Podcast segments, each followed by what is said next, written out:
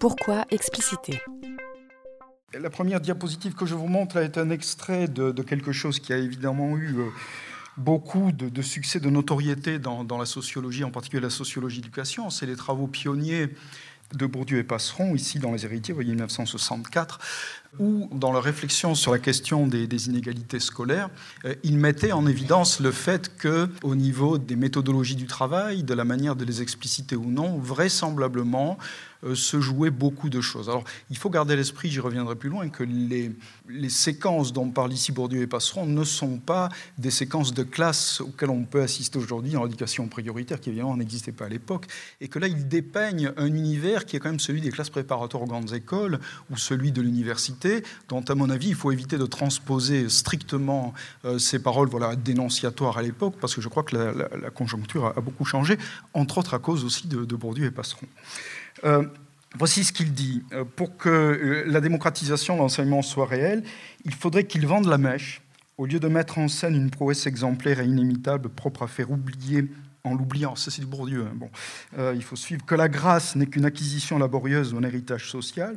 au lieu de se tenir quitte une fois pour toutes et pour toute l'année envers la pédagogie, en livrant les recettes dévalorisées par leur fin étroitement utilitaire, les fameuses recettes pour la dissertation, ou d'évaluer par l'ironie qu'il y a à les transmettre en les accompagnant d'illustrations magistrales irréductibles à leur efficacité. Bon, beau morceau de prose dans lequel, en gros, si je comprends bien, hein, j'essaie de faire une traduction euh, simultanée,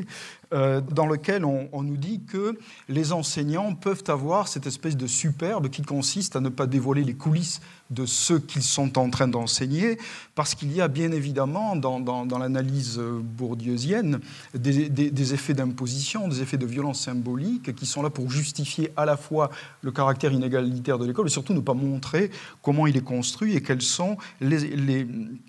l'envers du décor d'une certaine façon. Donc l'idée euh, qu'il faut vendre la mèche euh, s'imposait à l'époque, à partir de leurs travaux, en tout cas elle était, puissamment mise en circulation, mais euh, évidemment ça ne nous dit pas comment on vend la mèche. Hein. Est-ce qu'il suffit de donner les règles de la dissertation pour que les élèves sachent faire des dissertations On verra ça un petit peu plus loin. Alors, il y, a un autre auteur à, peu près de cette époque, hein, euh, qui a, d'ailleurs un peu croisé le fer avec Bernstein. Euh, sinon, si les universitaires n'ont pas d'adversaire, il faut qu'ils arrêtent de, faire leur métier. Euh, mais, mais, pas seulement. Bernstein et je dirais, je crois, rentrer un peu plus profondément dans la question des apprentissages, mais euh, il, a mis en évidence une notion qui a eu aussi un certain succès, c'est l'idée de pédagogie invisible. Euh, le fait que dans les systèmes, dans les curriculums contemporains, la pédagogie est de moins en moins frontale, de moins en moins, on va dire, directive, et qu'elle passe par une, sorte d'obliquité de, l'action de l'enseignant, jusqu'à des phénomènes d'occultation des savoirs. On ne montre plus les savoirs, on essaie de faire en sorte que les élèves les découvrent ou les redécouvrent, voire les construisent euh, par eux-mêmes c'était tout à fait présent dans, l'exposé de, ma collègue. Euh, je vous donne donc quelques éléments que met en évidence Bernstein. Hein. Dans les pédagogies invisibles, le contrôle de l'enseignant s'exerce de façon plus implicite et explicite. Idéalement, le rôle de l'enseignant est seulement d'aménager le contexte que l'enfant va réordonner, explorer. on construit des situations éducatives et, et on n'enseigne pas directement les savoirs. Dans ce contexte ordonné, l'enfant jouit apparemment d'une grande autonomie dans le choix, l'agencement et l'organisation temporelle de ses activités.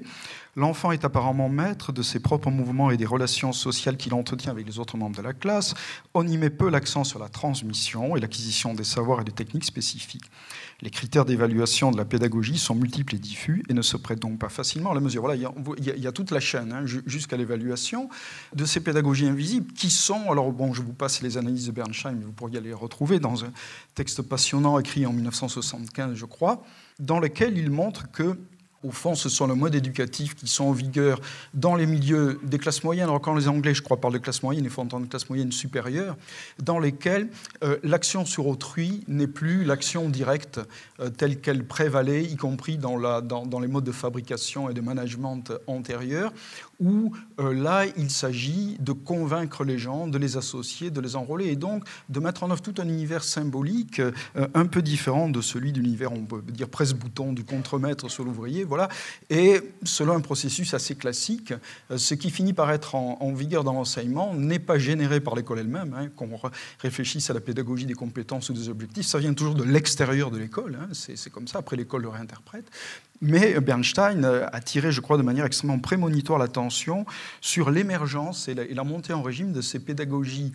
euh, invisible dont un des résultats, et là je crois que tout le monde est d'accord là-dessus, est qu'elle met assez sévèrement en échec des élèves pour lesquels ces pédagogies sont assez différentes des modes euh, d'acculturation et d'éducation qui prévalent dans leur propre milieu familial. Alors, je ne rentre pas dans toutes les distinctions subtiles que fait Bernstein comme sociolinguiste sur les codes élaborés, restreints, etc., euh, qui, dont, il met en évidence l'existence dans les familles, hein, mais dont on peut euh, fortement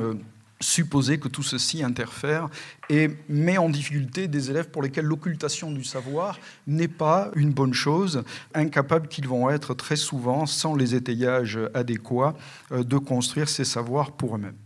Donc voilà. Euh, il semble donc tout à fait nécessaire d'expliciter, et de ce point de vue-là, je ne vois pas comment on peut euh, s'en tirer.